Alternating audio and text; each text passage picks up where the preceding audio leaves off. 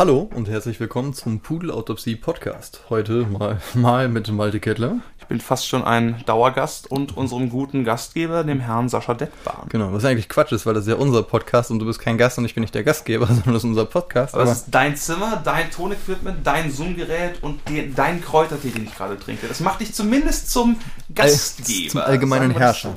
So. Ja. Und wenn was passiert, habe ich also Schuld, Schuld, Schuld. Oh, was für eine Überleitung. Wow. Nein, wir haben uns überlegt, ähm, also ein typisches Pudelautopsie-Thema. Wir haben ja immer diese griffigen, wenigen Silben in, in groß geschrieben, irgendwie äh, bla bla bla bla bla, Gurus, äh, was hat man, Gewalt und ja, heute eben Schuld, weil ähm, Schuld ist ein super komplexes und interessantes Thema, haben wir uns so gedacht und wollten jetzt auch mal von der Leber weg frei darüber rumphilosophieren. Und ähm, ich kann mal sagen, wie ich jetzt darauf gekommen bin. Hm. Ähm, ich denke viel darüber nach, äh, dass das quasi fast jede, jede Weltsicht und äh, Dinge, an denen man im Leben verzweifelt, früher oder später immer auf so eine Schuldfrage zurück reduziert werden und dann irgendwie ins Regal gestellt. Irgendwie so, äh, okay, fällt mir jetzt irgendwie was Konkretes ein. Okay, was ist passiert? Weltkrieg, keine Ahnung. Deutschland ist schuld, wunderbar, ins Regal.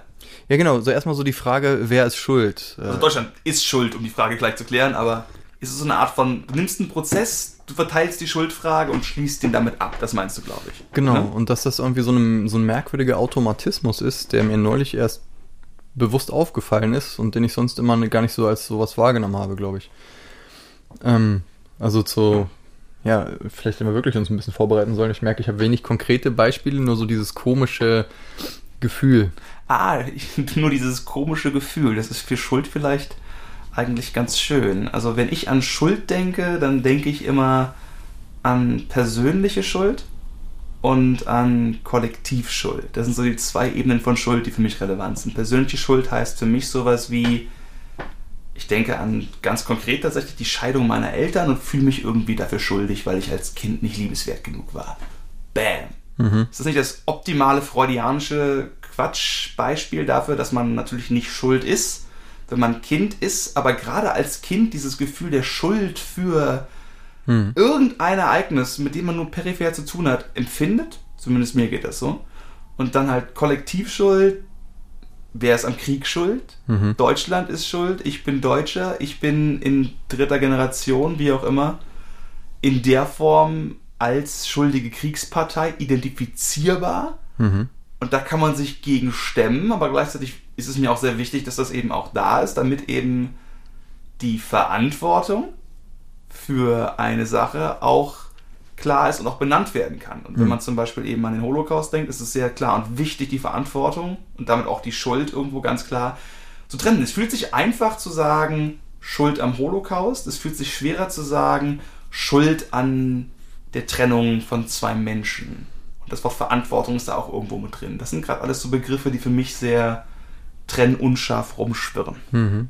Ja, und das macht es so sehr interessant, weil das eine ist halt das Private, also diese kleine Welt, die aber als Kind natürlich viel größer ist, weil da gibt es eigentlich nur die private Welt. So, meine Eltern lassen sich scheiden und äh, ich fühle mich schuldig. Das kann irgendwie äh, für so eine Kinderseele halt so schwer wiegen, wie halt. Und ich will das jetzt nicht mit dem Holocaust gleichsetzen. Aber du weißt, was ich meine, die Relevanz, die gefühlte Geschichte. Weil als Kind denkt man nicht, also ich zumindest habe da nicht groß über jetzt Weltgeschichte oder so nachgedacht, sondern die Welt ist das, wo ich bin und das, was ich sehe. Und wenn da Dinge passieren, die das verändern, dann ist das groß und wichtig. Es gibt gewisse Säulen. Genau, und ähm, du hast aber gerade schon was gesagt, was ich ziemlich cool fand. Das war ähm, der, der Unterschied zwischen Schuld und Verantwortung. Meine Weil, Therapeuten haben mich damit zugeballert. Hm. Herr Kettler, Verantwortung ist ein sehr guter Begriff. Mhm. Schuld verwenden wir in diesen Räumlichkeiten nie. Nicht ganz O-Ton, aber ich glaube sinngemäß habe ich das so gehört und zwar aus mehr als einer Quelle. Und wenn Sie das doch machen, machen Sie sich schuldig. Genau. Du bist schuld, du hast Schuld gesagt. Ah, nein, ich wusste es. Ähm, ja, und äh, das ist so, so sehe ich das zum Beispiel mit dieser ähm, ja, Verantwortung. Also als Deutscher in der Welt, ne, halt irgendwie geh in irgendeinen internationalen Chatroom, sag du bist Deutscher, sofort kommen irgendwelche Bratwurst- und Nazi-Witze und äh, du kannst dem halt auch nicht entkommen. Und ich persönlich fühle mich weder dafür verantwortlich noch schuldig, weil es gab mich halt lange, lange nicht und dann gab es mich und das Volk, aus dem ich komme, voll krasse wieder diese ganzen Sachen, ähm, hat halt diese Geschichte. Nichtsdestotrotz, was ich definitiv sehe und auch ähm, also was man, finde ich, anerkennen muss, ist halt, dass es sowas gibt wie eine, eine Verantwortung dafür, wie man als Deutscher mit der Geschichte umgeht, aber nicht die Verantwortung zu tragen, was war, weil das geht nicht. So, also mhm. im Sinne von, da gab es mich ja nicht, was, was soll ich damit machen? Und ähm, da merkt man schon wieder diese fehlende Trennschärfe, auch eins unserer Lieblingsworte, Trennschärfe, ähm, zwischen was ich mit Verantwortung überhaupt meine. Im Sinne, bist du verantwortlich für im Sinne von hast du das ausgelöst, dann ist das eigentlich nur eine Umschreibung für bist du schuldig an. Mhm. Trägst du die Verantwortung für im Sinne von bist du dir in der Zukunft und deinem Handeln in der Zukunft darüber bewusst, was geschehen ist. Das ist eigentlich ein ganz anderes Konzept, hat aber irgendwie den gleichen Namen. Ich trage die Verantwortung, das finde ich ganz schön. Das etwas, was nicht Schuld fühlt sich sehr inhärent an. Du bist schuld, du trägst das Mark, den Marker Schuld keinsmalmäßig auf deiner Stirn einstudiert, aber Verantwortung hebst du auf und trägst sie, vielleicht sogar stellvertretend mhm. für irgendjemanden, für eine Institution. Ich trage die Verantwortung für das Scheitern meines Fußballvereins als Trainer. Entsprechend kündige ich, obwohl du vielleicht den ganzen Tag nie da warst und die einfach immer an allem selbst schuld gewesen sind. Okay, das ist wahrscheinlich kein sehr guter Trainer, der einfach nie da ist und seinen Spielern immer die Schuld gibt, aber ich glaube, der Punkt kommt rüber. Ja, ja, Verantwortung wer ist hier verantwortlich? Wer ist dafür verantwortlich? Dieses Sachen, also quasi den, den Ursprung der Dinge auf den, äh, der Dinge auf den, auf den Grund gehen wollen. Und bei sowas wie Konflikten oder so, ähm, wir haben ja oft in, in Podcasts so, die erzähle ich ja von dieser Idee deines schlechtesten, deiner schlechtesten Version und deiner besten. Mhm. Ne, wenn ich dann sage, irgendwie, ja, schlecht gefrühstückt, verschlafen, ähm, die Klamotten nicht richtig aus der Wäsche gezerrt irgendwie und ähm, ne, der ganze Kram halt, dass du ne, richtig schlecht gelaunt bist, irgendwie jemand schneidet dir, nimmt dir die Vorfahrt und jemand schnappt dir dann direkt vor den Augen den Parkplatz weg und du wütest dann, dann irgendwie rum. Das als schlechteste Version deiner selbst oder quasi, weiß ich, du wurdest mit 20 Blowjobs geweckt, hast das beste Frühstück der Welt. Ich weiß nicht, ob ich, wenn ich 20 Blowjobs genießen soll an einem Morgen, ob ich dann tatsächlich noch gut gelaunt bin. Ich glaube, es gibt irgendwo auch zu viel des Guten, wo es dann hm. wieder überschießt. Das will ich hier mal klar in den Raum stellen. Okay, sagen wir, du wurdest mit ähm, heiligen, engelshaften Blowjobs in einem Bett voller Katzen geweckt und die Blowjobs kamen nicht von den Blowjobs kamen nicht von den Katzen. Ich wollte gerade sagen, ich habe schon wieder eine Nachfrage, aber ich lasse dich erstmal weiterreden. sagen wir so, du hattest einen sehr guten Morgen. Einen sehr guten Morgen, so wundervoll. So und äh, ne, dann bist du halt viel, äh, kannst viel mehr. So ja, dann nimm dir halt die Vorfahrt. Ja, du hast den, du hast den Parkplatz wahrscheinlich zuerst gesehen, ist okay. Ne, und so dieses Ding, ähm, sich selbst und seine Handlungen immer durch seine äh, Linse zu sehen und äh, sich zu rechtfertigen zu können. Ja, ich weiß, ich war da auch so und so, aber ich hatte auch den Grund, Doppelpunkt folgendes. Deswegen mhm. bin ich nicht schuld, deswegen bin ich nur ähm, leidig oder quasi, das ist die notwend das notwendige Ergebnis aus den, aus den zufälligen Begebenheiten, auf die ich nur reagiert habe. Und wenn wer anders aber was macht, ist der halt schuld. Weil wir da die ja. ganze, das ganze Kontextuelle nicht sehen. Was ist mit der positiven Umkehrung von Schuld, also von Stolz und von Erbe? Ich kann stolz darauf sein, dass ich in meinem guten Moment das Tor geschossen habe, perfekt Auto gefahren bin, den super Song performt oder geschrieben habe. Oder das Erbe, natürlich, das ist mein Erbe, das ist hier das, was meine Eltern seit Generationen irgendwo hatten, das haben die sich hart erarbeitet, ich habe da auch mit dran gesetzt und es ist sehr schön, dass ich das verwalte und das steht mir auch zu. Weißt du, was ich meine? Also es ist so, ich finde es gerade richtig spannend mit dem mein schlechtestes Selbst und mein bestes Selbst. Also es gibt Momente, wo ich in der Lage sein möchte, die vollständige Tragweite der Verantwortung und Schuld zumindest ein bisschen von mir weisen zu können, was ich auch so kenne. Einfach, ich möchte nicht, das ist glaube ich so ein geflügeltes Wort, von anderen Leuten für meine schlechtesten drei Minuten bewertet werden und dafür bekannt sein. Das mhm. lässt sich nicht immer vermeiden, aber ich will, dass die sehen, dass das wirklich schlechte Momente sind, die jeder Mensch hat. Und wenn du mich nicht in diesen drei Minuten gesehen hättest, würdest du mich wertschätzen, lieben und mögen. Mhm. Aber diese schlechten drei Minuten, die vielleicht bei anderen Leuten auch existieren, aber vielleicht noch nicht passiert sind, nicht in deiner Gegenwart oder nicht, oder nicht bekannt worden. sind, nicht festgehalten worden sind, dass ich für die nicht irgendwo genommen worden bin. Das macht total Sinn. Gleichzeitig möchten wir uns aber auch aussuchen können, also vielleicht nicht wir alle, aber der Wunsch, dass man für seine Erfolge und seine guten Momente auch Anerkennung bekommt, das haben wir dann ja auch. Und das ist ja quasi irgendwo das, das Spiegelbild von Schuld und von Verantwortung. Hm. Und ich finde es dann schwierig, wenn man Also einfach wieder wegen der berühmten Trendschärfe. Ich kann das hier fortstoßen. Natürlich, macht total Sinn. Aber warum kannst du das andere dann annehmen und für dich akzeptieren, verwerten, sinnhaft als Teil deiner Identität und dessen, was dir zusteht, verwenden? Das ist, glaube ich, so ein ganz spannendes Ding, wo man Ich ganz viel Konflikt hat. Ich glaube, das ist gerade die Frage nach dem freien Willen hinter einer anderen Maske. Ich Ne? wollte es auch gerade schon sagen, dass das ganze Schuldthema sofort auf den freien Willen zurückkommt. Ja, so, du hättest und du solltest doch, das ist ja auch, wenn Leute so in, in, in Konflikten sind, in Beziehungen oder so. Du hattest damals das und das und ich hätte das und das und immer so diese, dieser Zeigefinger, was wieder den, äh, die, der Schulterschluss zu dieser gewaltfreien Kommunikation aus der Gewaltfolge ist. So dieses, äh, sobald der Zeigefinger kommt, redest du eigentlich nur noch mit einer erregten Amygdala und nicht mehr mit einer Person und das ist eigentlich fast alles zum Scheitern verurteilt und Leute hauen sich die Köpfe ein, weil man hätte, du solltest und das und das und ähm, ich merke halt, dass man so, je mehr man sich damit auseinandersetzt, die, sich von diesen Konzepten versucht zumindest frei zu machen. Ähm, also nicht sich damit auseinandersetzt, sondern je mehr man versucht, sich davon frei zu machen ähm, und immer guckt, okay, mir wirft gerade irgendwer was vor, wie sehe ich das und kann ich dem das erklären, ist da was dran und so? Und nicht sofort diese, dieses dieses Tier ähm, Flucht- oder Kampfding im Kopf angeht und du hast das Gefühl, ich muss das hier verteidigen, ich muss bellen, ich muss beißen, ich muss halt äh, mich, ne, also sondern das hatte ich als als äh, als Kind konnte ich überhaupt gar keine Kritik vertragen, weil ich jede Kritik sofort als Zerstörung meines innerlichen Wertes gesehen habe. Ich war so schockiert, aber ich bin nicht völlig überrascht. Genau. Und ähm, das war halt so ein Ding. Was glaubst du, wie ich als Kind mit Schuld umgegangen bin? Hm? Was glaubst du in Umgeschluss, wie ich als Kind wahrscheinlich mit Schuld umgegangen bin? Wahrscheinlich weinen, oder? Genau, weinen, jagen, ja, es stimmt. Ich habe es von Anfang an gesagt. All meine kurzen quasi Konstruktionen, ich wäre etwas wert, sind gelogen. Ich bin ein Stück Dreck und ich bin schuld an allem. Warum bringt ihr mich nicht endlich um? Genau, ich bin lang genug ein Schandfleck Kindheit. Was für Erde ein düsterer, düsterer.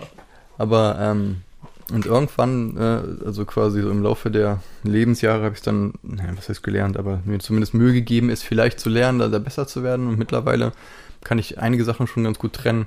Halt, dass, dass die Sachen, wenn jetzt wirklich jemand irgendwas kritisiert, was ich getan habe oder ein Werk oder so, dass das total legitim ist und okay ist und dass man schon merkt, will dieser Mensch mir mich jetzt verletzen oder will der tatsächlich irgendwas Konstruktives tun irgendwie und ähm, angenommen ich merke jemand äh, so manche toxischen Leute die halt alles immer sofort entwerten müssen um sich selbst besser zu fühlen. Und dann die Frage wie reagiere ich darauf? Sehe ich dann aha du bist einer von den Bösen deswegen kann ich jetzt böse zu dir sein? Ne es ist ja quasi der, dann geht man den gleichen Weg. Oder versucht man dann zu sehen okay ja der muss jetzt irgendwas niedermachen weil er sich so angegriffen fühlt und quasi da dann mit, mit äh, Verständnis und so zu kommen, ist halt auch nicht immer leicht. Es geht irgendwie darum, was wir für uns als den Kern einer Person irgendwo annehmen. Zum Beispiel habe ich auch mal im Umfeld hier und da mal eine Person gehabt, wo ich mir dann dachte, hier will ich auch eigentlich nichts damit zu tun haben, weil die Person hat irgendwo narzisstische Züge oder ich fühle mich überrumpelt, das ist doof für mich und warum sollte eine Freundschaft so aussehen? Ne? Das, Mhm. das, ich trenne mich von toxischen Leuten aus meiner Perspektive. Ich kann natürlich nicht mit Sicherheit sagen, meine Perspektive die korrekt ist. Kann natürlich auch sein, dass ich der toxische Wichser bin, was hoffentlich nicht stimmt, aber leider nie ganz auszuschließen ist. Aber natürlich gibt es auch andere Menschen, die auch eine Menge Schwächen haben, wo ich dann Mhm. sage, ja, das ist eine Schwäche und ja, sie haben einen schlechten Tag. Ist zum Beispiel so ein paar alte Freunde irgendwo, die über die Stränge schlagen, wo man auch genau weiß, wenn ich dich heute kennenlernen würde, ich würde das nie im Leben so mittragen. Hm. Aber irgendwo hast du dich in meinem Kopf, in meinem Bild als grundlegend Freund, guter Typ irgendwo reingesetzt. Und all diese furchtbaren Sachen, die du machst, zumindest noch sehe ich die quasi als Ausnahme, als deine schlechten drei Minuten. Hm. Aber der faith. gute Rest deines Lebens ist irgendwo da. Und da ist es auch unglaublich schwer, da mit einem klaren Maß ranzugehen, weil wenn man jemanden kennenlernt und vielleicht einen schlechten Tag auch hat selber, Hm. und hat seine selben, selbst seine schlechten drei Minuten und der andere sich auch schlecht benimmt oder normal, wie auch immer, und man ist selbst irgendwo mistig drauf und es gibt einen Konflikt und man wird von vielleicht einer Sache bezichtigt, sagt, du hast hier missgebaut, du hast die Scheiße verhalten, wie auch immer, und dann dreht man das um und sagt, dass die andere Person hier einfach furchtbar reagiert hat, die hat mir überhaupt nicht zugehört, die hat überhaupt kein Verständnis dafür, dass ich gerade etwas mehr Zuspruch brauchte, weil ich meine schlechten drei Minuten hatte. Und deswegen ist diese Person eine schlechte Person. Das habe ich, glaube ich, auch schon mal erlebt, dass ich diese Art von Mhm. Unaufmerksamkeit in beide Richtungen irgendwo bezichtigt worden bin. Deswegen, ich glaube auch überraschenderweise, gerade Menschen, die auf der Narzissmus-Skala sehr weit irgendwo ausschlagen, ganz viele andere Narzissten aus ihrem Leben tilgen müssen, um endlich die ganzen Energievampire loszuwerden. Hm. Wer ist da der echte Energievampir? Das ist sehr schwierig, weil die korrekte Selbstwahrnehmung, wenn es sowas gibt, ist so ein heiliger Gral, an dem man so oft wahrscheinlich vorbeischwappen kann. Eieiei. Das wäre auch wieder so ein Konzept, die korrekte Selbstwahrnehmung. Ich glaube, was man machen kann, ist in dem Versuch, halt äh, für, für die Sachen offen zu sein, sowas wie Kritik und so, dass man eben nicht in diese Gefahr läuft. Ich meine, tut man sowieso. Aber dass man zumindest den Gedanken unterhalten kann, dass man manchmal ein Penis ist. Äh, und denkt, ja, natürlich ist, bin ich nicht. Dem Penis ist also eine Schuld inhärent. Das ist ein ganz anderer Podcast, glaube ich. Sicher? So die Idee von Sexismus, Schuld, passiv, aktiv. Wir gerade schon, dass die Deutschen schuld am Weltkrieg sind, deswegen ist natürlich der Mann irgendwo auch schuld am Leid der Frau in ja. gewisser Weise. Als penetrierendes als Etwas, als äh, Dings, ja klar, da kann man, und dann kommt man dann auf diese ganze jungsche Idee mit äh, mit archetypisch maskulin, archetypisch feminin und so weiter und so genau. fort. Genau. Und es ist vielleicht eben auch dann sehr leicht, quasi die Schuld von sich zu weisen, zu sagen, das, das bin nicht ich, das sind meine schlechten drei Penisminuten, die halt irgendwie mein Penis ja. sind und deswegen, ich kann da nichts für. Das ist mein Penis. Ich habe keine Schuld, ich habe keinen freien Willen. Ja, ich kann ich da nichts für, das ist auch so interessant. Ja, und dann auch zu sehen, das ist ja auch gerade mit dieser äh, in der Medienlandschaft betitelten Krise der Maskulinität und so dieses, äh, auch die Idee von wegen Toxic äh, Masculinity, die toxische Männlichkeit. Wir haben auch schon mal einen Männlichkeitspodcast gemacht. Ja, genau. Und ich glaube, das, das gleiche Fazit, dass es halt irgendwie, dass man sich das sehr leicht macht, leicht macht, wenn man eine ganz große Kategorie einfach mit einer Handbewegung vom Tisch fegt und sagt, das ist Quatsch. Und genauso ist es ja auch, wenn man zum Beispiel sagt, ich muss toxische Leute aus meinem Leben irgendwie eliminieren. Was aber auch eine super Sache sein kann und wichtig sein kann, aber mhm. auf welchem Spektrum man gerade ist, Eben, das ist. Da, da wollte ich halt auch gerade darauf hinaus, dass mhm. es halt sobald du mit diesem Label ankommst, wirst du Leute damit labeln. Dazu ist es da. Und wenn dieses Label aber dafür sorgt, dass das so eine in, so in die Tonne ist und du dir die Leute dann eben nicht mehr anguckst, anders als der Freund, den du schon ewig lang kennst und den du immer wieder irgendwie sagst, ja, der ist eigentlich nicht so. Ne, und dann ab wann ist man blind, ab wann ist es so und dann gibt es 80.000 Instagram-Kanäle mit, mit Hashtag äh, Toxic Energie, Vampire, sonst was, bla. Und an diesen Konzepten ist was dran. Das ist, glaube ich, wichtig zu sehen, was machen die Leute mit mir, wie verhalten die sich und was, wie geht es mir mit, im Umgang mit Leuten, die mich umgeben. Aber dabei immer nicht zu vergessen, wie gesagt, die, die eigene, äh, dass man wahrscheinlich auch oft ohne es mitzukriegen, unangenehm wird oder irgendwie unfair ist und so. Und das Beste, was man halt kultivieren kann, finde ich, in Beziehungen, ist halt eine offene Kommunikation, die ist halt manchmal anstrengend, manchmal auch ätzend. Aber dass man halt die Leute, dass die Leute keine Angst haben zu kommunizieren, wenn sie das Gefühl haben, dass irgendwas nicht stimmt ist, oftmals weiß man auch selber gar nicht, wenn einem was nicht passt. Man ja. ist irgendwie so ein bisschen, knärt sich drauf. Das habe ich in der Grundschule jetzt gelernt. Kinder haben immer Bauchschmerzen, auch wenn sie Kopfschmerzen haben oder ihnen der Fuß wehtut oder so. Ich wusste das gar nicht, weil ich habe ja keine Kinder, aber scheinbar, je jünger sie sind, das zeichnet sich alles als Bauchschmerzen. Mhm. Das heißt, du hast dieses negative Gefühl, in dem Fall Bauchschmerzen, das kann eine Depression sein. Mhm. Das zeichnet sich nur für das Kind irgendwo undefiniert als Bauchschmerzen. Das gilt ja auch dann für das, was du gerade gesagt hast. Mhm. Ja, so dass man, du hast, was, also ich glaube, wir, dass dieser ganze emotionale äh, Cortex oder was auch immer bei den Menschen, das ganze System, nicht so wirklich, das gibt dir keine Antwort, eine klar artikulierte, das gibt dir nur grob ein Gefühl. Und oftmals, deswegen funktioniert die Therapie teilweise auch so gut und teilweise überhaupt nicht, mhm. weil du setzt dich einfach hin und stocherst so ein bisschen in diesem Dunklen rum, bis du irgendwie auf irgendwas triffst und dann, manchmal ist das so, du sprichst irgendwas aus und denkst, wow. Und hast das plötzlich so, hast dem irgendwie Form gegeben und kannst plötzlich irgendein Ding sehen, dass man sagt, Dude, das, das ist wirklich so. Ich ja. habe einen Causa-Effekt, einen, ne, einen Sinn genau, in meiner eigenen so, Lebensgeschichte gefunden. Genau, das hängt zusammen. So, als, als ich das gecheckt hatte, dass ich irgendwie ähm, halt äh, vor, weiß nicht, zehn Jahren oder so, ähm, das Gefühl hatte, ich müsste Leute beeindrucken mit coolen Kram, den ich mache, um sowas wie Akzeptanz überhaupt zu verdienen das war so der epiphane Moment, als ich das gecheckt, also wirklich kapiert habe als diesen Satz, so dieses, wow, wie erbärmlich. Ne, ja. halt irgendwie so dieses, aber das war so, so, so dieser, der, der, Groschen, der gefallen ist Moment, so dieses, wow, okay. Und dann aber auch zu sehen, was mache ich jetzt mit der Information? Ist ja jetzt, nur die Epiphanie reicht ja nicht, ist ja nicht dann auf Knopfdruck besser und alles ist plötzlich gelöst, sondern mhm. du weißt nur plötzlich von dieser klaffenden Wunde und dieses, mhm. hier und jetzt, ja, hm. Und dann versuchen, wie, wie geht man da jetzt ran? Und dann, ja, erstmal, dass man, dass einem das bewusst ist, ist schon mal, dadurch ist viel gewonnen. Dass man halt guckt, okay, angenommen, du ertappst dich in einer Situation, wo Mhm. du gerade denkst, du müsstest jetzt irgendwie, äh, also ich, ne, irgendwie besonders Mhm. imposant dich inszenieren oder so und dann denken, wo- wozu eigentlich? Und wenn du es dann schaffst zu machen, ah, weißt du was, fuck it. Und Und gerade den Gedanken, ob vielleicht auch, also, hast du jetzt gerade weiter fortführen? Ich glaube, ich will gerade ein bisschen abschwirren. schweifen sie.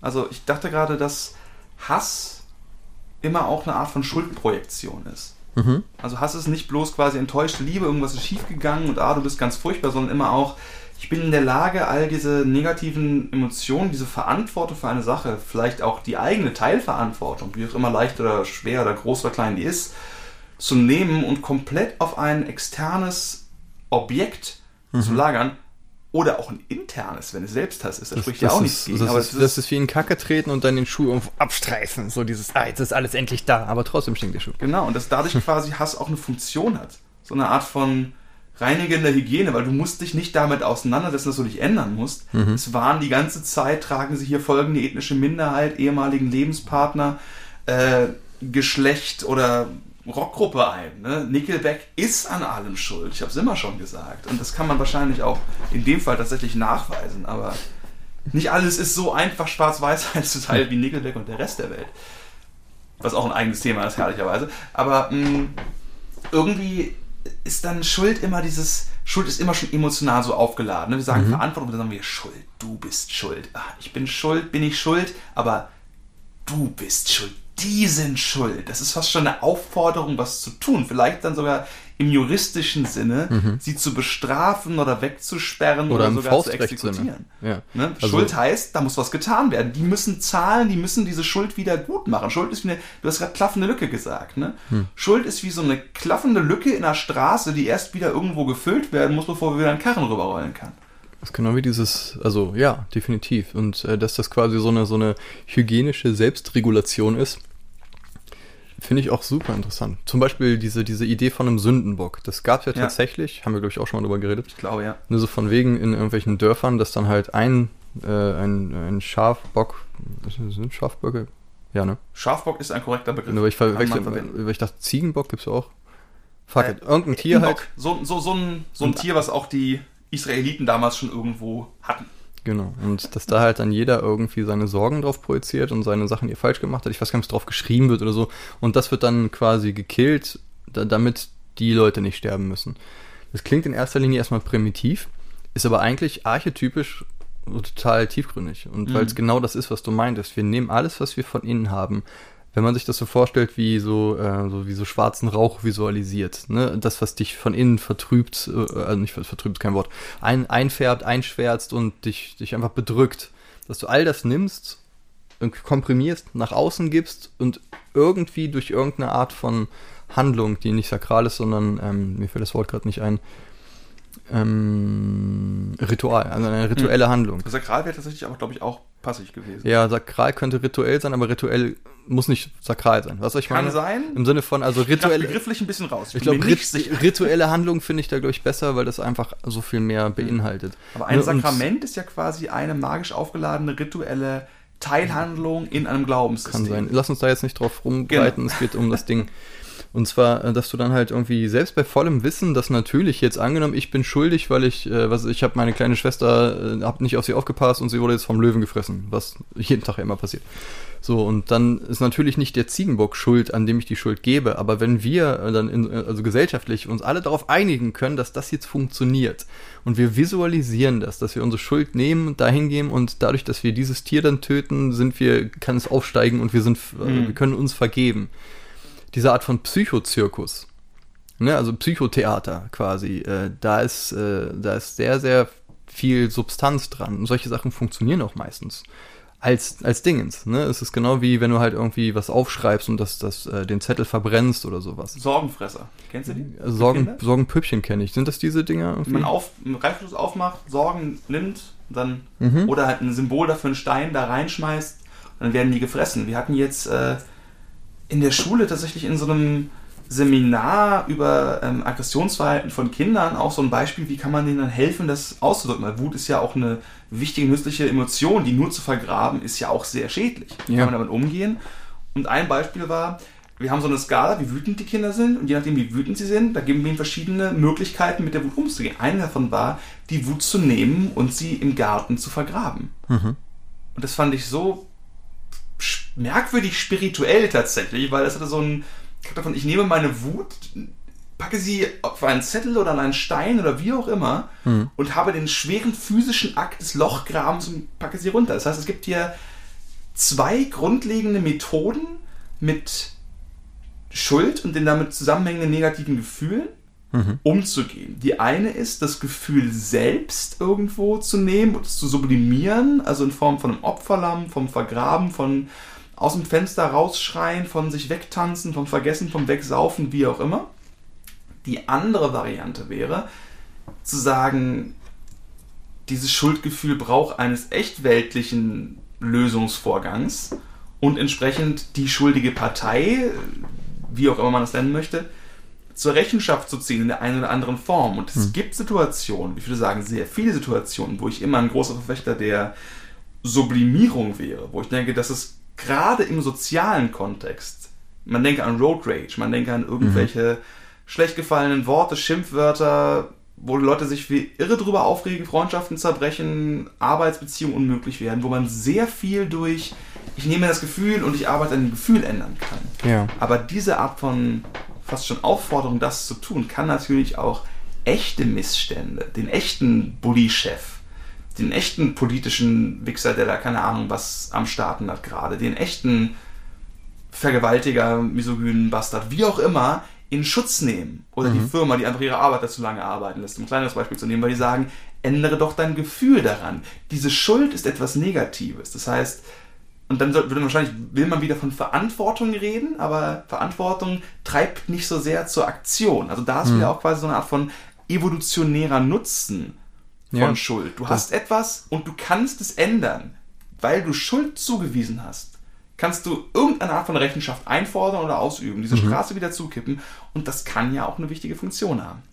Und ja, da fließen auch gerade mehrere Begriffe zusammen. Zum Beispiel Schuld und Wut hast du jetzt relativ äh, Ja, ja, das war austauschbar. Die aber eben auch immer sehr parallel. Ja, klar, und ich wollte gerade sagen, das ist ja nicht zufällig, weil das hängt sehr dicht äh, zusammen. Und ich denke, dass wenn man eine Menge Wut aus der Schuld nimmt, durch Sublimierung, was auch immer, ne, seien es Push-Ups oder sonst was, oder einfach so dieses, dieses dran denken, im Sinne von, das sind alles Menschen und sonst was. Es gibt Sachen, ähm, also meistens, wenn ich irgendwie einen Konflikt habe oder so, versuche ich den zu klären und dann ist für mich auch das Gefühl irgendwann weg. Dann gibt es aber Sachen, die konnte man nicht klären, weil es einfach das nicht hergibt. Ja. Wo ich dann merke, es gibt so ein paar Sachen, über die bin ich immer noch wütend nach Jahren, wenn ich drüber nachdenke. Wo ich Für die denke, Person waren es vielleicht die schlechten drei Minuten und du weißt, sie wird das nicht ja, das in der Form sehen können. ist jetzt ein anderes, anderes Beispiel, einfach irgendwie in, in anderen Strukturen, Vereinen, sonst was, was. kennt, glaube ich, irgendwie jeder. Genau, Sachen, wo man mal denkt, ah, dann wünsche ich, dass das irgendwie anders gewesen wäre und jetzt ist so der Drops gelutscht, dass es eigentlich äh, nur mit viel Aufwand und viel Tamtam irgendwie noch zu klären wäre. So. So, und dann damit dann seinen Frieden machen, ist nochmal eine ganz andere Ansage. Halt, ne, Sachen, wo man sagt, okay, ich merke einfach noch, wenn man das jetzt nur mal energetisch betrachtet, okay, da ist noch ein Feuer und es brodelt noch, wenn ich drüber nachdenke, das anfache. Ich habe aber eigentlich keine realistische Möglichkeit, das auf dem Wege zu lösen, wie es eigentlich, wofür es gedacht wäre. Ne, so dieses typische Alkoholiker-Ding mit, okay, ich werde jetzt clean, ich rufe alle an, die ich jemals genervt habe, so irgendwie. Und ne, dann, dann ist ja auch so eine Sache, manchmal kann es ja auch voll die Zumutung sein. Angenommen, du hast die Leute richtig zerstört und die haben sich dann ein Leben aufgebaut, äh, aufgebaut und 30 Jahre kommt dann irgendwie so dieses Tentakel aus der Vergangenheit im Sinne von making amends, ne, so dieses Ja. Wiedergutmachung. Das kann auch eine Zumutung für die Leute sein, die man damals angegangen hätte. Jetzt, also ist es nicht mein Fall. Es fiel mir gerade nur so ein, dass das manchmal auch eine egoistische Sache sein kann, selber klaren Tisch zu haben, wenn, weil man den anderen damit zumutet, hier, ich zieh dich in den Prozess, ob du willst oder nicht. Deswegen ist es, glaube ich, immer gut zu fragen. Und selbst manchmal ist es einfach nur, dass sich irgendwer meldet, mit dem man irgendwie einen Konflikt hatte, dass das schon. Und du wirst wahrscheinlich für dasselbe Vergehen, sagen wir mal zum Beispiel, du hast ein Kind geschlagen, irgendwo, es war dein Kind, wie auch immer, oder du hast irgendwo jemanden verletzt, vielleicht so nur im Freundeskreis irgendwie, keine Ahnung, du hast jemanden betrogen. Und es wird Menschen geben, die werden sagen, was fällt dir ein, mich anzurufen? Ich finde das so egozentrisch von dir, so furchtbar. Und es wird Menschen geben, die sagen, du hast keine Ahnung, wie froh ich bin, dass du dich bei mir gemeldet hast. Hm. Jetzt fällt mir ein Schlag, du bist auf mich zugekommen. und man weiß es vorher nicht. Und das ist so mies, Genau. weil die Welt so ein komplexer Bastard ist. Ja, und äh, dann noch die Sache, was ist richtig und was ist falsch. Und ich glaube, wenn man halt seine eigenen Werte durchcheckt, dass man sagt, okay, ähm, ich glaube, man, einem bleibt nichts anderes übrig, als sich selber so einen gewissen Wertekatalog zusammenzuhämmern, den man selber für richtig und gut hält Hm. und sich danach zu verhalten und dann einfach hoffen, dass es klarkommt und jeden Konflikt, den du aber vertreten kannst, in deiner Stellung halt einfach den zur Not akzeptierst. Worauf ich noch hinaus wollte, ich bin tausendmal abgebogen, war halt äh, dieses Trennen von Wut und Schuld. Hm. Ne, weil zum Beispiel, äh, natürlich ist es zum Beispiel so, dass wenn man sagt, also ich habe mir neulich Dingens reingehauen, irgendwie äh, Marcus Aurelius mit diesen Meditations-Dings, so dieses Stoiker-Dingens, wo es eigentlich auch größtenteils darum geht, lass dich nicht von der von dem Außen dominieren, mach das Wie alt ist das Buch? äh, ich glaube um irgendwie null von Christus oder so. immer Also 2000 irgendwas Jahre altes so Buch römisches Ding. Relevanten Informationen für heute. Also das finde ich, das finde ich Ja, ist, ist halt interessant. Gibt es auch, Ja. auch als Hörbuch irgendwie, als auf YouTube oder Spotify oder so. Ist auch nur ein kleines Heftchen so, mit das sich dann auch irgendwann wiederholt. Aber es ist halt interessant, überhaupt diese ganze stoische Idee von wegen, ähm, lass dich nicht davon abbringen, äh, versuch irgendwie äh, keine, also äh, es ist eigentlich immer dieses Nicht-Reagieren, zu sehen, alle sind fehlerhaft, äh, sei nicht enttäuscht, werde nicht wütend, äh, sondern, also das ist eigentlich so dieses, diese Idee der Gleichmütigkeit und des, des logischen Rangehens an diese Sachen.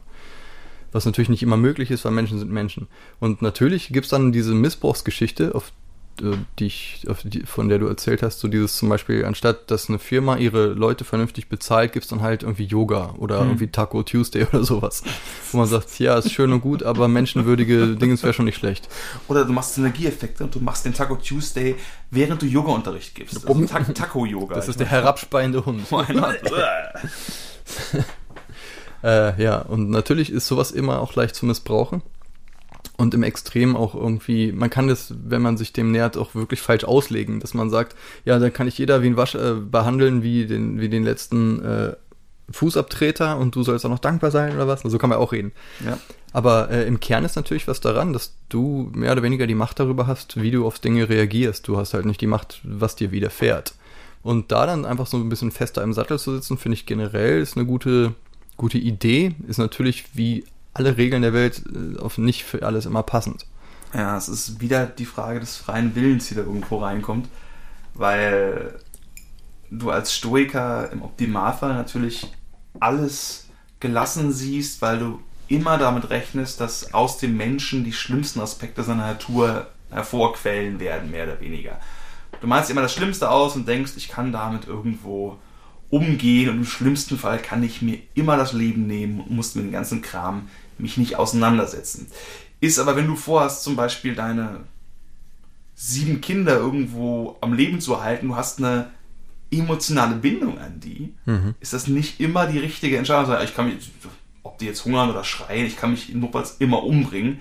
Ist wahrscheinlich nicht der Weg, den die meisten Stoiker jetzt auch beschritten haben oder beschreiben würden. Es ist wie so oft eher ein Denken, was für spezifische Situationen extrem hilfreich ist, aber auch Ja. nur dafür eigentlich gedacht ist. Aber Das ist ein Denken, was man keiner KI einpflanzen wollen würde, weil man immer genau weiß, das ist bis zu einem gewissen Punkt und in einem gewissen Kontext macht das, ist das total sinnvoll, Ja. aber ab einer gewissen Dinge ist halt eben gar nicht mehr. Und deswegen muss man immer da so ein Sternchen hintermachen mit Ja, aber. Ja, einfach dieser letzte emotionale Rest, wie könnten wir den Klimawandel aufhalten? Wir könnten einfach alle Menschen umbringen. Es würde eine Menge bringen. ja, auf jeden Und Fall. aus der Perspektive einer KI, deren einziger Zweck ist es, den Planeten zu retten. Das heißt, du hast irgendwo so eine Art von emotionaler Wertigkeit, die mit dem Stoizismus zumindest in diesem ganz simplen, ich meine, damit beschäftigt er sich nicht. Dem Stoizismus geht es ganz klar darum, den Menschen Handwerkszeug für Situationen an die Hand zu geben, die er nicht verändern kann, mit denen er nur umgehen kann. Ich denke zum Beispiel an meine Krebserkrankung und dafür ist es sehr hilfreich, wenn man in einem Krankenhaus liegt, damit umzugehen. Oder wenn sich die eigenen Eltern trennen, da kannst du auch nichts machen. Da ist auch sehr hilfreich wahrscheinlich einfach so eine Art von psychologischem Handwerkszeug jemandem zu geben und zu sagen, hier, so klappt das. Oder jemand trennt sich von dir. Kann ja auch so dramatisch sein. Dein Job, du verlierst deinen Job oder keine Ahnung, du bist ein Maler und deine beiden Hände faulen ab. Weil du zu viel masturbiert hast auf Furry Porn. Ich glaube, dass das so kausal funktioniert. Und, Eindeutig. Äh, genau. Und dafür ist es dann tatsächlich halt sehr hilfreich. Mm, Aber es gibt eben diesen Wert der Emotion, der sich eben in Schuld irgendwo auch aufsetzt, der irgendwo da sein muss, weil, weil ohne die Emotion haben die Dinge keine inhärente Wertigkeit, außer du gehst zurück zur Religion oder du gehst zu dem ganzen moralischen Aspekt von, ähm, solange etwas Schmerzen erleidet, was ja auch eine Emotion ist, ist das irgendwo abzulehnen und zu vermeiden. Diese Sam Harris-Geschichte maximal runtergebrochen, würde ich mal sagen, hm. irgendwo reinbringen kannst. Auch interessant, dass man aus dem Schuldkontext jetzt quasi wieder auf diese ganz breiten Fragen von Moral und Ethik im Allgemeinen kommt. Mhm. Aber es geht irgendwo ganz viel bei Schuld eben, wie ganz früher auch angesprochen, um die Frage des freien Willens. Und es klingelt an der Haustür. Wir machen, glaube ich, kurz Pause. Pause. So, müssten wir jetzt eigentlich wieder sein. Dann werden wir das vielleicht noch ein bisschen zusammenschneiden müssen, aber uns hat gerade eine sanfte Türklingel aus dem Gespräch gerissen. Das ist aber nicht schlimm, wobei auch da die Frage der Schuld eindeutig zu klären ist, weil ich heute eine Stunde später als sonst gekommen bin, ist jetzt quasi die Klingel früher gekommen, als sie sonst gekommen wäre, weswegen ich ganz klar Schuld habe an der hm. ganzen Angelegenheit, dass wir unterbrochen worden sind. Wunderbare Überleitung dazu, dass es bei der Schuld immer irgendwo darum geht, dass wir Verantwortung übernehmen können, schuldig sein können. Wenn hm. wir das Konzept des freien Willens leugnen, oder was heißt leugnen, einfach sagen, dass es das nicht gibt, sondern quasi wie Robert Sapolsky sagen, dass jede menschliche Handlung in verschiedenen zeitlichen Kreisen immer auf irgendein externes Ereignis zurückzuführen ist. Hm. Weißt du, was ich meine? Soll ich es kurz erläutern? Äh, ich kenne den Talk, aber äh, Leute, das Genau, die Idee ist halt, ähm, das Wort, was ich jetzt gerade gesagt habe, ist vor 0,3 Sekunden durch irgendwelche endokrinen neuronalen Prozesse ausgelöst worden. Davor gab es irgendwelche hormonellen Prozesse, die meine Stimmung ausgelöst haben. Mhm. Dazwischen natürlich alle möglichen Prozesse, die dazu geführt haben, dass ich hierher gekommen bin.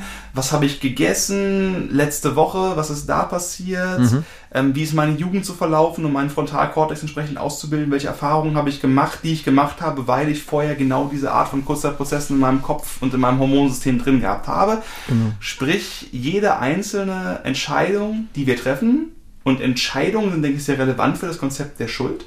Ne? Weil wenn man sich nicht entscheidet, ja. kann man auch keine Schuld haben, zumindest juristisch gesehen. Wenn wir Automaten ja wären, werden. Dann wäre das alles gescriptet und mhm. mit Sicherheit gescriptet könnte man nicht sagen, hey, du hast dein Skript abgespielt, du bist jetzt schuld, sondern das ist, du hast die, der Golem hat den und den Zettel im Kopf und genau. das ist dann halt so. Und um ganz zurück an den Anfang zu gehen, meine Eltern haben sich getrennt und ich habe mich schuldig gefühlt. Wie sind die daran schuld, dass ich deswegen irgendwo mehr Schuldgefühle in meinem Leben habe durch dieses frühe einschneidende Ereignis?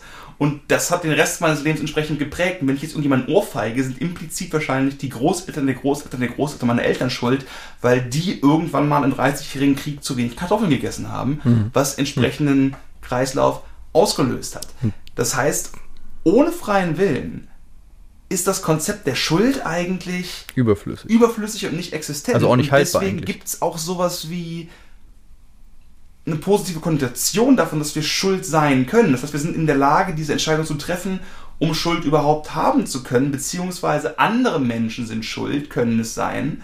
Und wir können nicht sagen, es war die Welt, das Universum, die dazu geführt hat, dass du meine Tochter überfahren hast, sondern du bist ein Säufer, weil du scheiße bist und du bist schuld und ich hasse dich und hoffe, dass du stirbst. Mhm, das ist die, also mhm. ich, ich finde, äh, dass du gerade einen richtig guten Wiedereinstieg ins Thema gefunden hast, weil das war mir hat mir ganz Zeit genau dieses Fazit gefehlt. Das war sehr gut auf den Punkt mhm. gebracht, dass du halt genau diese beiden Welten hast, dass man es eigentlich schon so auch so sehen kann mit halt, es gibt Schuld nicht, wir sind alle irgendwie ne, diese etwas überforderten Affen und äh, Sklaven der Kausalkette. Etwas überforderten Affen ist auch ein super Bandname. Ja, aber nur etwas. Etwas, so nur etwas. Semi-kompetente Mhm. Ähm, genau, und natürlich ist es aber immer leichter, mit dem Finger auf irgendwen zu zeigen und sagen, du bist schuld, weil du getrunken und gefahren bist und du hast irgendwie meine, meine, meine Mama auf dem Gewissen mhm. Oder sowas, äh, bis auf eine Autofahrer-Dude.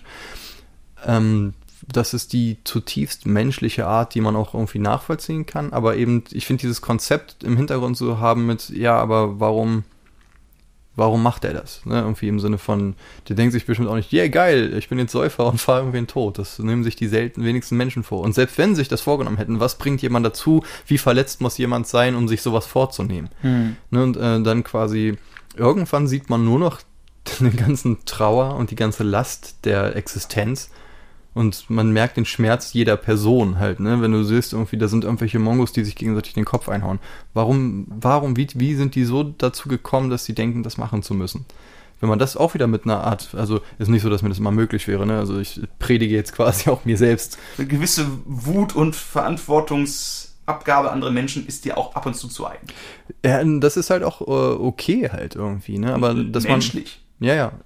Und nur, dass man es halt auch irgendwie äh, kapiert, dass, dass dieses andere, diese andere Perspektive durchaus eine valide Perspektive sein kann. Ja. Mit dem, okay, ich weiß, der ist gerade so und so und so, aber wer weiß, warum der so und so ist. Ne? Mhm. Der Typ schreibt mich jetzt gerade total an, wahrscheinlich hat ihn seine Mutter nie umarmt oder so.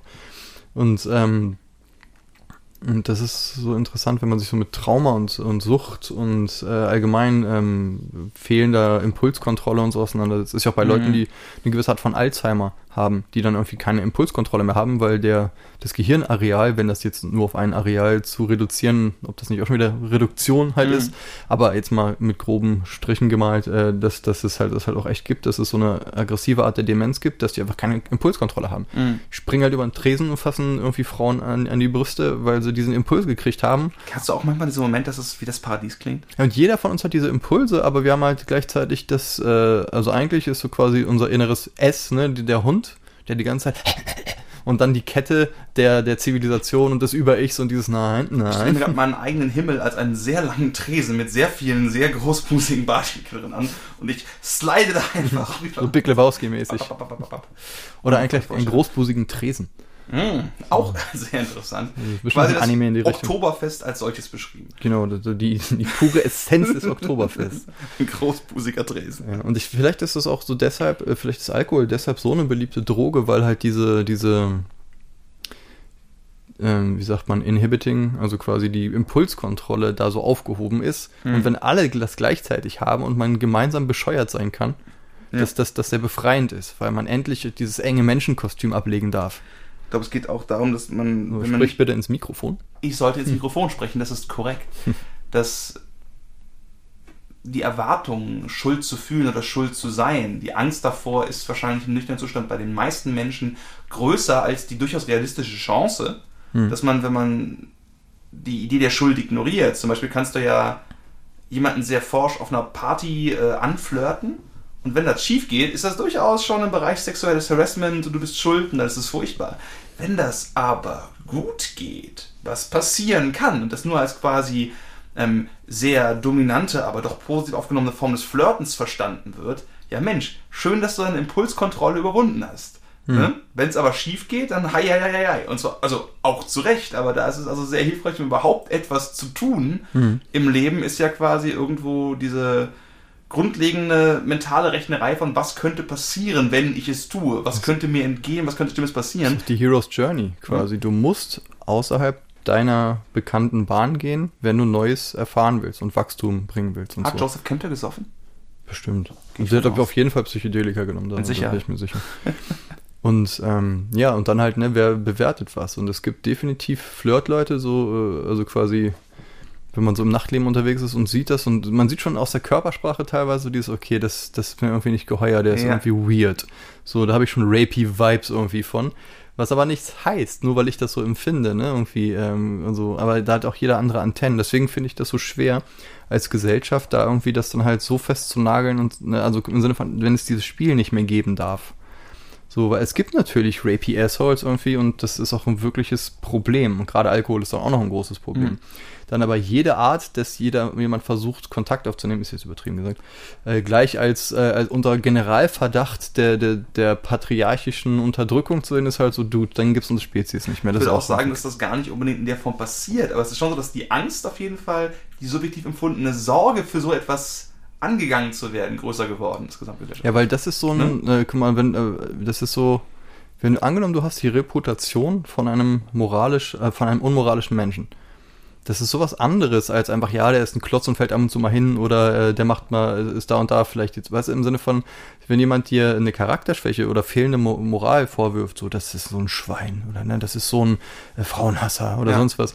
Das ist ja gleich, das ist ja gleich wie in die Biotonne geworfen werden, weil du bist komplett diskreditiert sofort. Deswegen ist also Ja. diese Anschuldigung auch nicht ohne, also das ist halt ein großes Ding.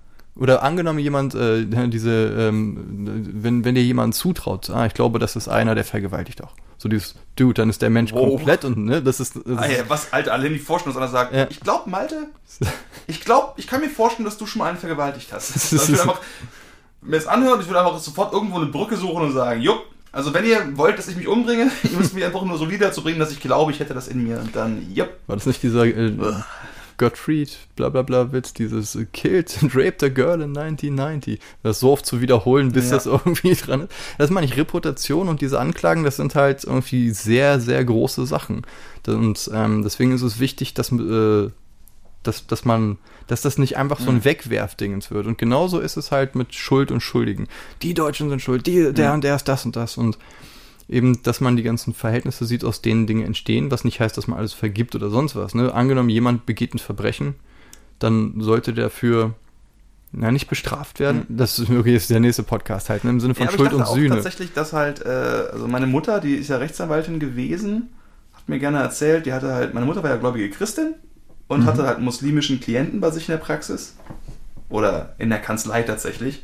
Hm. Und er hat sich beschwert, dass nach dem, was meine Mutter ihm erzählte, er nicht die Gerechtigkeit kriegt, für welchen Fall auch immer er da haben wollte. Meine Mutter hat ihm dann gesagt, das hat sie sich sicherlich nicht ausgedacht, aber ein Spruch, den sie auch ernst meinte, also Gerechtigkeit gibt es nur bei Gott. Wir sprechen hier Recht. Und Gerechtigkeit und Recht haben nichts miteinander zu tun. Weil das eine ist menschengemacht und versucht irgendwie über Verhandlungen, was wird gerade als wie schlimm angesehen, was können wir wissen, wo ist die Frage von im Zweifel für den Angeklagten, was wird wie miteinander aufgehoben, aufgewogen. Hm. Und das alles noch unabhängig von den Möglichkeiten, dass irgendwo äh, Richter und Jury irgendwelche Sympathiewerte vielleicht noch für gewisse Menschen haben oder nicht haben, im Sinne von zum Beispiel eben einer rassistischen Jury oder sowas in der Richtung, Hm. dass all das Recht ist und dass das Konzept der Gerechtigkeit, der echten Fairness, die wir uns immer wünschen wahrscheinlich auch irgendwo, dass das tatsächlich ein übermenschliches Konzept ist. Eigentlich ein weiser Satz. Hat mich früher wahrscheinlich wahnsinnig gemacht, Ja. wenn mir mein Anwalt sowas gesagt hätte. Ja. Dieses, Dude, fuck you. Aber äh, mittlerweile denkst du, ja, das klingt. Und hat das funktioniert? Also äh, kam Äh, der an? weiß ich nicht mehr genau. Ich weiß nur, dass meine Mutter äh, eine sehr gute Ebene dazu hatte und mehrere muslimische Klienten auf jeden Fall hatte, weil interessanterweise über ihre eigene Religiosität und diese Art von Zugang zu was ist fair und was ist Recht und Gerechtigkeit irgendwo tatsächlich ein gutes Verständnis zu anderen, auch religiösen, wenn auch anders religiösen Menschen hatte. Wie tief das jetzt ging, kann ich auch nicht mit Sicherheit sagen, aber ich weiß, dass sie auf jeden Fall mit Stolz davon gesprochen hat. Das kann ich mit Sicherheit sagen. Hm. Hm. Ja, Gerecht und Gerechtigkeit und Schuld, Sühne, ah, das, ist, das sind so große Sachen. Weil zum Beispiel, Schuld und Sühne klingt auch schon so gut, wenn man das zusammen macht. Man könnte da fast einen Roman draus machen. ja, ist übrigens ein sehr guter Roman. so, also ist wirklich die 8000 Millionen Seiten wert, die er dick ist. Ich dachte gerade, ist Schuld heutzutage was Schlimmeres geworden? Ich habe zum Beispiel ganz konkret an das Konzept der Polyamorie gedacht. Hm. Für mich ist quasi Polyamorie die Art, rumzuvögeln mit ganz vielen Leuten ohne Schuld und Schmutz. Aber verheiratet sein und die ganze Zeit zu Prostituierten gehen, aber keiner weiß es aber so richtig, ist eine Art von, es ist schmutzig und irgendwo ist da Schuld, aber wir können irgendwie damit umgehen. Also eine Art von Anforderung, Drogen ja, aber akzeptiert, legal und sauber. Sex mit 10.000 Partnern ja, aber alle wissen Bescheid, es ist clean und alle sagen, dass wir uns gleichmäßig lieben und wir damit überall reden können. Ich wusste, Also- dass wir früher oder später wieder zu Zizek kommen. Natürlich. ne? Also es ist eine Art von Umkehrung irgendwo, Weil- dass wir. Ja, das, ist aber auch ne? fehlt, quasi, dass gerade das Dreckige, das Schmutzige, das finden wir alle ein bisschen geil. Und deswegen ist ja auch in der, in der, in der, also ich habe das mitgekriegt von so ein paar Podcasts, ist nicht selber Teil der Mhm. Nummer, aber dass äh, unter, unter vielen Homosexuellen so diese Idee von wegen, wir heiraten jetzt und haben unser Vorhau Vorgartenhäuschen und so, das Vor- Vorhauthäuschen. Das war ein wundervoller, aus Versehen Versprechen. Unsere Vorhauthäuschen in unserem Vorhautgarten.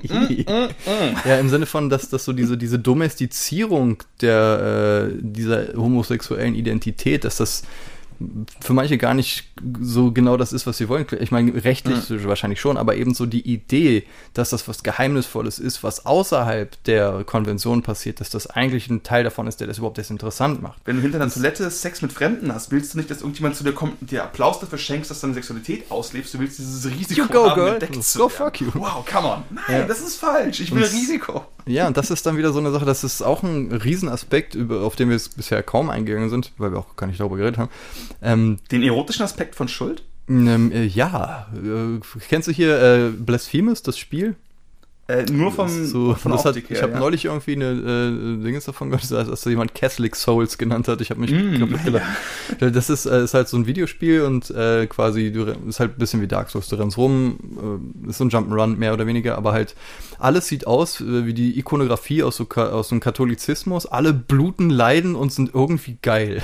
also irgendwie, das, du merkst da halt irgendwie, dass das spielt mit äh, Malträtierung, haha, Malte, Mhm. und äh, halt irgendwie alles ist irgendwie voller Dorn und alle, alle leiden, aber äh, darunter brodelt irgendwie so eine gewisse Geilheit in der ganzen Du hast das Geschichte. konstantes Gefühl, dass irgendjemand sich auf der Welt gerade darauf einkloppt, Genau. weil ihm das seinen spezifischen masochistischen Fetisch irgendwie anspricht. Genau, und, und diese ganze Geschichte, das, das macht das alles, was mit Schuld und Sühne zu tun hat, so kom noch komplizierter. Weil ich wollte vorhin eigentlich auf das Ding zurückkommen, zu sagen, ja, jeder, der ein Verbrechen begeht, muss auch bestraft werden. Und dann habe ich mich das aber denken gehört. Bestraf mich, Daddy. Ja, und dann, Bestraf dann, dann dachte ich aber auch gerade, finde ich das überhaupt so? Äh, weil die Idee der Strafe ist ja eigentlich auch schon wieder fast, das kann ja nur funktionieren mit freien Willen, wenn die Mhm. sehen, sich jemand wirklich dafür en- entschlossen hat. Und, Robert Sapolsky, der Dupe, hat gesagt, einfach Gefängnisse und solche Strafen mehr oder weniger abschaffen, weil das braucht Verantwortung. Ohne Verantwortung kein Genau, und, und wie, wie geht das halt? Im Sinne von Resozialisierung ist in dem Maß,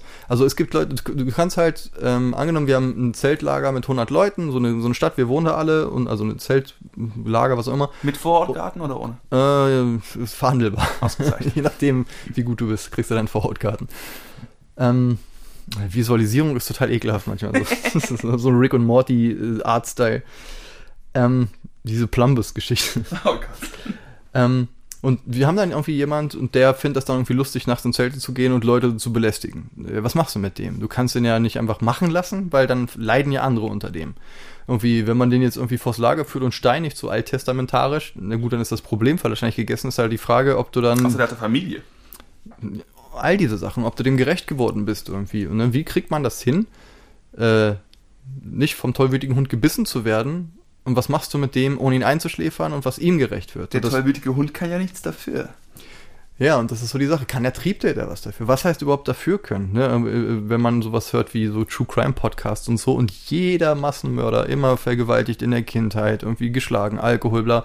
Das sind immer total tragische Figuren, was nicht heißt, ja, dann ist ja okay, hier ist der Freischein, bitte töte uns alle. Das ist nur so ein, okay, es gibt da gewisse Muster, die, die rauskommen. Totschlag, Mord und Mord mit besonderer Härte des Falls, weil du, keine Ahnung, sagen wir mal, deine Tante umgebracht hast, um nur um ans Geld zu kommen. Mhm. Das wird vom Rechtssystem her, versuchen sie zumindest, das auch verschieden zu bewerten. verschieden zu bewerten schon, aber im Endeffekt ist ja so quasi äh, Knast einsperren und äh, in Amerika ist das ja so, dass das, äh, das als also Strafe heißt schon Strafvollzug. Du wirst bestraft. Du hast andere Leid zugefügt, deswegen wird dir Leid zugefügt. Hm. So und äh, die grundsätzliche Idee, diese Sapolsky-Idee wäre ja nicht, äh, es geht gar nicht darum, Schuld aufzuwiegen, also diese Justi- Justitia-Waage mit äh, ne, Auge um Auge quasi sondern diese ganz andere Idee, wenn man Schuld nicht als solches sieht, im Sinne von, du hast dir ausgesucht, das zu verursachen, sondern du bist äh, wahrscheinlich irgendwie Spielball der, der Umstände. Und wie kriegen wir das hin, dich irgendwie wieder so aufzupolieren und äh, dass, dass du Teil einer Gesellschaft sein kannst? Es wird immer nur ums Heilen gehen der Person und natürlich auch um den Schutz der Gesellschaft. Das wäre immer noch so eine Verhandlungsding. Und ich verstehe beide Ansätze total, weil erstmal diese Wut, angenommen, jemand hat halt deine ganze Familie irgendwie äh, durch den Wolf gedreht. Irgendwie. Ja. Und danach noch auf deiner Playstation gespielt, eine Stunde. Ich hab mal auf, im, im Callcenter war mal so ein Typ, der hatte, war irgendwie Vater von einer Tochter und der hat irgendwann mal, ich weiß überhaupt nicht, wie er darauf gekommen ist, hat er das Thema Pädophile in den Mund genommen und der ist so durchgedreht. Der hatte solche Gewaltfantasien, sagte, wenn irgendjemand meine Tochter anfassen würde. Hm. Also der hat sich da richtig fast schon weißschaumig reingesteigert. Also wo Mhm. ich dachte, wo kommt das denn jetzt her? Und auch wenn das ein bisschen besorgniserregend war für sich, wo ich denke, okay, ist das jetzt eine Verschiebungshandlung, von der ich wissen müsste? Es ist trotzdem so, dass da so eine Emotionalität drin ist, Mhm. wenn man da nur sagt, ja, aber wir sind ja alle Maschinen. Das fühlt sich an, als würde das dem menschlichen Bedürfnis nie gerecht werden können. Nee. Und aber diese Idee quasi der gerechtfertigten Gewalt und der, äh, der Rache. Hm. Rache ist ja auch, oh, das wäre auch ein Riesenthema halt, ne? Irgendwie so dieses, mir ist irgendwas widerfahren. Ich meine, ganze, ganze Filmgenres bestehen nur aus dem Prinzip der Rache. Hm. Eigentlich fast immer. Ja. Oh, das und das passiert. Jeder, jeder Western oder fucking Conan, ne? Ja. Irgendwie, ähm, und die Idee, dass damit irgendwas wieder aufgewogen wurde, wieder gut gemacht wurde. Und dann auch hier zum Beispiel auch sowas wie die ganzen rechten Parteien, die dann auch über diese Pädophilie, äh, ne, Mhm. Pädophile rüber ab, AfD-Sticker, ich Ja. weiß nicht, ob es AfD war oder NPD, die haben ja auch so, also quasi die Ich glaube beide tatsächlich, aber es hat angefangen mit der NPD, so alt ist er schon. und ähm, wo man dann irgendwie guckt, so, ich natürlich versteht man was, wenn man sagt, ich habe etwas, das ist mir lieb und teuer, und meine, meine, die Leute, die mir nahestehen und so, und wenn denen was passiert, dann kann man zum Vieh werden, sagt man ja immer so, ne? Oder irgendwie dieses Rache-Ding. Aber dann die Frage, ab wann kommt der Punkt, wo ich die Rache geiler finde, als den, also im Sinne von, zahlst du das dann, ist, äh, nullt man das Konto ist Mhm. von den roten Zahlen Ja. wieder auf Null? Oder äh, gibt, weil äh, erfahrungsgemäß äh, erzeugt Gewalt Gewalt und Gewalt Gewalt und Mhm. Gewalt Gewalt. Und aber nichtsdestotrotz versteht man es trotzdem. Also dann gibt's ja die- Schuld ist sowas wie das Zielkreuz der Wut. Ah, Wut. Und Schuld zeigt quasi hin, wo der Pfeil hingeschossen wird. Mhm. Ja. Sowas wie ein extrem, sowas wie Metal Armor. Mhm. Ne? So einem Schuldpfeil. Bam. Und dann kann endlich der heilige Furor, der heilige Zorn, kann dann eingeschlagen werden. Und es gibt wenige Sachen, die so befriedigend sind wie die Idee, eben Revenge-Genre, genau wie gesagt, so, sagen wir mal, irgendwer bringt irgendwie deinen Vater um oder sowas in der Richtung und du bringst ihn dann um nach Jahren. Der ganze Odysseus-Kram und was auch immer. Das ist also mehr oder weniger auch, das ist auch die Heroes Journey, nur eben mit Rache. Ich weiß gar nicht, ob das, ob Rache ein Teil von diesen ganzen symbolischen Konstrukten ein, aber es also fühlt von sich der, so von der tief an. Campbellschen Standard Journey jetzt nicht, aber du kannst das bestimmt damit verheiraten, was ja oft Ja, genug also gemacht es klingt, als müsste das irgendwie machbar sein, das komplett miteinander zu vermählen. Mhm. Ja. Und also das ist so ein, so ein Ding jetzt irgendwie, dass ich bei, gerade bei Rache und so Geschichten, das habe ich in der Jugend so voll abgefeiert. So, Das hat mich total motiviert. So Kill Bill oder Ja. irgendwie Red Dead Redemption, der erste oder sowas. So das Rache, so, so ein, ah, das hat immer so ein Payoff, so einen emotionalen. Mittlerweile ist es so, dass ich mir Rache-Sachen immer nur mit so einem, ja, aber, also ich verstehe es, ist so wie Mhm. cool, aber irgendwie, weiß ich nicht. Weißt du, dass das, Mhm. das mittlerweile so, das ist wie sich auch Gewalt angucken, so dass man, man weiß einfach mittlerweile, dass, was, was das kostet. Und also gerade Kampfsport oder so, halt Ja. im Sinne von Gehirn, Geschichten und sonst was. Ich finde es trotzdem cool, aber eben nicht mehr so unbeschwert wie früher. Dass so, ja, das ist so hundertprozentig das, was wir jetzt machen sollen, ist Rache und Mhm. das und das, sondern das denkst du, ja, okay, aber du folterst gerade wen mit einem Lötkolben tot. Vielleicht aus den richtigen Gründen, Fragezeichen, so, aber ne, das ist halt, weißt du, das, das wird halt schnell, man denkt, oder ist das was, was man transzendieren muss und kommt da nicht dann dieses Ding, dass man zumindest die Wut sofern irgendwie supplementiert, nee, sublimiert, Sublimiert. Su- supplementiert, genau. Ein bisschen, bisschen Magnesium essen. B, B-Wut. B12, C5, D3 und Wut. Das ist mein Multivitamin. Für ihr Vorhautgarten. Dankeschön.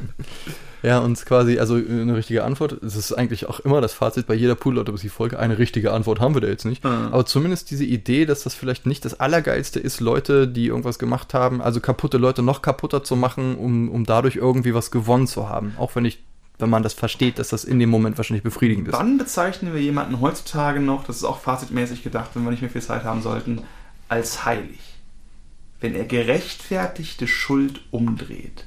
Wenn jemand den Mörder seines Sohnes küsst und sagt, er ist dankbar, dass er ihm dadurch diesen Weg aufgezeigt hat. Also natürlich ist das nicht das einzige Beispiel dafür, aber es gibt auch die Momente, die wir als Narrativ kennen, über die wir berichten, weil das für uns emotional, glaube ich, so als Gesellschaft schwer vorzustellen War das nicht der Papst, der irgendwie seinen, seinen Attentäter besucht hat? im zum Knast? Beispiel diese Momente, wo wir definitiv jemand wurde als Schuldige identifiziert, am besten in einer Situation, die eigentlich keine richtige Grauzone zulässt, weil dann ist es immer schwierig, kann man sich überlegen, stimmt die Geschichte ja oder nein. Hand in der Keksdose.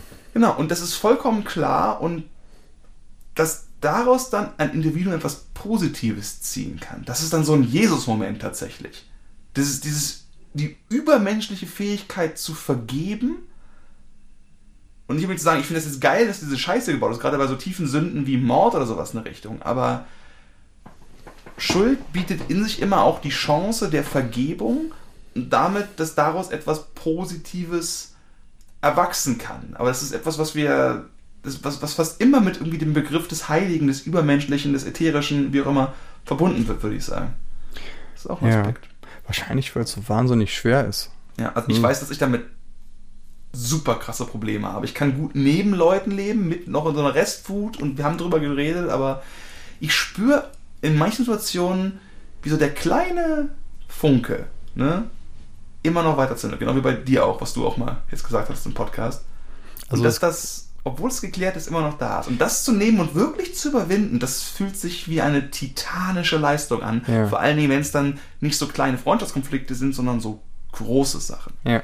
wo man das Gefühl hat, ich glaube, es hat viel mit dem Gefühl zu tun, gehört und gesehen zu werden, wo wir wieder bei diesen typischen äh, ähm, Needs, sag man, äh, Needs and Wants, oder? ja, gerade Bedürfnispyramide, oder? Genau, bei, der, bei diesen Grundbedürfnissen Mhm. in der menschlichen Kommunikation ist dies gesehen und gehört werden. Und ich glaube, man kommt ganz okay damit klar, wenn man gehört wurde, jemand hat dich gehört und ist einfach anderer Meinung und dann hat man ein bisschen Beef. Ich glaube, es ist schlimmer, wenn du merkst, du kannst dich auf den Kopf stellen, du wirst nicht gehört. Du kriegst einfach das, was du sagen willst, nicht so formuliert, dass es ankommt und wirst dann verdreht wiedergegeben und dargestellt. Und das macht dann wahnsinnig, wenn man einfach merkt, du kannst dir den Mund fusselig reden, die Leute kapieren nicht, was du meinst, weil die schon längst ihre Meinung haben Ja. das ist das, wo man dann sauer wird. Also wo ich noch sauer werde. Mhm. so. Also bei vielen Sachen habe ich es echt in den Griff gekriegt. So, aber da, wo man dann denkt, Dude, klar, dann halt die Gleich, den Gleichmut zu haben, zu sagen, okay, dann gehe ich jetzt halt weg. Und das war's so. Und ähm, ja, aber das ist schwer. Genau, wahrscheinlich ist es deshalb, äh, wird es äh, in Richtung der Heiligkeit und des Übermenschlichen gesehen, weil es so abgrundtief schwer ist, seine ganzen inneren Dämonen halt irgendwie zu besiegen und ne, irgendwie, weil es, es ist einfach so leicht, mit dem Finger zu zeigen und sagen, ach, die sind schuld, ja, okay. Und äh, so viel Ruhe, wie man dadurch kriegen könnte, wenn man das denn könnte, so. Aber auch die Kraft, die wir ziehen, wenn wir einen klaren Schuldigen haben. Ne? Weil im Endeffekt, was sind Rachegeschichten? Sie motivieren uns zu handeln. Es sind Sachen, die uns zur Aktion bringen, Sachen, die Dinge vorantreiben. Wir behaupten, dass Rachegeschichten zwischen mehr oder weniger den gesamten europäischen Staaten irgendwie die letzten 400 Jahre ein nicht unwesentlicher Antrieb für Kriege, aber auch entsprechend gesellschaftliche Entwicklungen irgendwo gewesen sind. Ne? Stamm A, Stamm B irgendwann mal einen Stein weggenommen und irgendwann sind es zwei Städte, die sich die ganze Zeit Atomraketen an den Kopf werfen. Ah, mir ist gerade was eingefallen, wo ich leider nicht mehr genau die Details weiß, was sehr schade ist, weil es jetzt total das gute Abschluss, abschließende Fazit wäre. Es gab mal irgendwie so ein, so eine, so eine, so ein, ähm, so ein Ding ist, wo so äh, spieltheoretische KIs programmiert haben, die Mhm. sie gegeneinander spielen haben und wollten gucken, unter welchen Fällen ist Demokratie oder beziehungsweise nicht komplette nukleare Auslöschung möglich. Ja. Und äh, eins der aller, aller simpelsten äh, Programme hatte da gewonnen und das war halt äh, immer, also retaliate always, never attack. Ah, So, und das war halt das Ding im Sinne von, okay, äh, wenn mein Gegner mich angreift, muss ich, muss ich ihn auch angreifen, sonst werde ich äh, quasi, werde ich einfach kalt gemacht, aber greife nie selber an. Mhm. Äh, Also es kann sein, dass ich jetzt die, äh, die Details ein bisschen durcheinander bringe. Da gibt es eine coole Radiolab-Folge drüber. Irgendwie, und, ähm, und wenn man das quasi so ummünzt auf den alltäglichen menschlichen Bedarf der Moral, ist es halt wirklich so dieses sich nicht zum Opfer machen lassen, weil diese, das ist ja so quasi dieses Zerrbild des, des ausgemergelten Hippies, der alles mit sich machen lässt. Mhm. Das ist ja auch das, wo die Witzfigur herkommt, ne? wo dann einfach der coole Cowboy dem einfach irgendwie eine weglatzt und haha, hasse jetzt davon. Mhm. Und damit ist es aber nicht entwertet, weil die Idee der Vergebung und des Überkommens ist ja auch sehr interessant und irgendwie wichtig, aber eben zu einseitig. Das ist die Idee quasi des gütigen, aber strafenden Gottes, der alles sieht, alles vergeben kann, aber jederzeit einschreitet, um die Schuld quasi zu bezahlen. Also ein bisschen die Idee von, du kannst den Staat nicht betrügen, du bist maximal frei, aber immer wenn du irgendetwas tust, wird er einschreiten, um dich zu, ne, also ein bisschen die Idee des, des, des Freudschen Über-Ich. Irgendeine Wobei Instanz, von, von Gott auf Staat zu kommen, ist dann macht schon wieder eine ganz andere Fass auf, ne? ich weiß, was du meinst, aber ich habe das Gefühl, das ist so diese Abgabe von. Das, wenn man als Kind das. Louis C.K. hat da mal so ein schönes Bild gemacht, wenn ein Kind das erste Mal merkt, dass es lügen kann und damit davonkommt. Mhm. So, oh, das ist ja die Antwort für alles. Ich genau, glaube, ich bin hier alle meine Probleme sind für immer gelöst. Wenn aber jetzt eine Instanz hat, die dir nie was tut, aber die jederzeit dich straft, wenn du missbaust. Hm. Diese Art von innerer gefühlter Schuld, dieses Über-Ich vielleicht, ne? Das Gewissen, Jiminy Cricket, sowas in der Richtung. Mhm. Dass das eine Instanz ist, Jesus Christ. mit der wir uns auch merkwürdig wohlfühlen als Gedanke. Das ist diese Idee der Gerechtigkeit. Und des Du bist Gewissens. frei in dem, was ja. du tust. Wenn aber was schief läuft, bin ich sofort da, um zuzuschlagen. Das meine ich mit diesem ne, Never Attack. Hm. Du bist frei, always retaliate. Aber du kannst auch nicht mit negativem Zeug davonkommen. Hm. Da ist auf jeden Fall was dran. Ja, und Auch sowas wie, totalitär, aber wie äh, kommt auch an, wie man es sieht. Wenn man es Ja. als Gewissen sieht oder als Gott oder irgendein Konstrukt in die Richtung, dann kann man sich, glaube ich, damit anfreunden. So, und äh, stimmt, das ist, finde ich, auch eine gute Definition von Schuld im Persönlichen. Also ich für mich persönlich würde, glaube ich, Schuld so definieren, dass ich, ich glaube, man merkt, wenn man was macht, was man eigentlich nicht machen will oder nicht machen sollte. So, wenn dann halt diese kleine Stimme im Kopf angeht und sagt, "Ja, ist das gerade richtig? Und du machst es trotzdem. Dann hat man sich irgendwie schuldig gemacht in irgendeiner Art und Weise. Hm. Also könnte man, ist arguable quasi, ne? Also kann man sich natürlich drüber äh, streiten jetzt, aber das ist ein guter Fingerzeig, glaube ich. Da mag ich auch die Idee der Ursünde wieder. Du bist einfach schon schuld. Du bist schuldig geboren. Und das ist zumindest immer so ein Rest, der dir sagt, hast du es verdient? Hm. Die Antwort ist, jeder Hund ist auch ein bisschen böser Hund. Hm. Tja, und wenn man sich das zu, zu doll zu Herzen nimmt und äh, ne, wozu du ja so ein bisschen manchmal neigst mit diesem Meinst du? übertrieben immer, ich bin erstmal pauschal an allem schuld, das kann halt auch wirklich pathologisch sein, dass du dann halt irgendwie dich selber verrückt machst für Sachen, die gar nicht so sind. Hm. So, und ähm, das ist total schwer, das auszubalancieren. Jemand, der sich nie für schuldig hält, ist auch total das Problem. Der denkt, ach, das waren die anderen, ach, das waren die anderen, ich bin ja perfekt. Ne, und Es gibt halt keine negative menschliche Emotion, die nicht irgendwo auch über die evolutionäre Entwicklung so eine Art von sozial stabilisierende Funktion beinhaltet. Das gilt Ja. auch für Schuld. klar, jemand hat irgendwas, äh, hat so die Regeln der Gruppe gebrochen und wird Hm. dann vor der Gruppe irgendwie äh, nicht bloßgestellt, aber halt irgendwie maßgeregelt, dann schämt er sich und dann macht das nicht nochmal. Und also die, das ist ja die Idee hinter Schuld und Ja. Scham zumindest auch. Aber das ist halt alles immer nicht so leicht zu kategorisieren in gut und schlecht und jenseits von gut und böse, so gesehen. Genau. Und jetzt haben wir, glaube ich, so ziemlich unsere Stunde voll. Haben auch, glaube ich, ein paar gute Punkte angesprochen. Ich war am Anfang heute, also heute bin ich nicht so A-Game-mäßig. Ich habe ein bisschen gestammelt und ein bisschen geguckt, aber ich glaube, es war trotzdem okay. Wir haben den Vorortgarten drin. Der Rest Ja, ist eigentlich mehr oder weniger irrelevant. Mit diesen Worten Mhm. und dem. Ja, dann, äh, das sollte uns genügen. Dieses Bild wird bei uns bleiben. Genau, vor Hortgarten. Danke, Herr Gettler. Danke, Detbar. Auf Wiedersehen. Tschüssi. Bye, bye.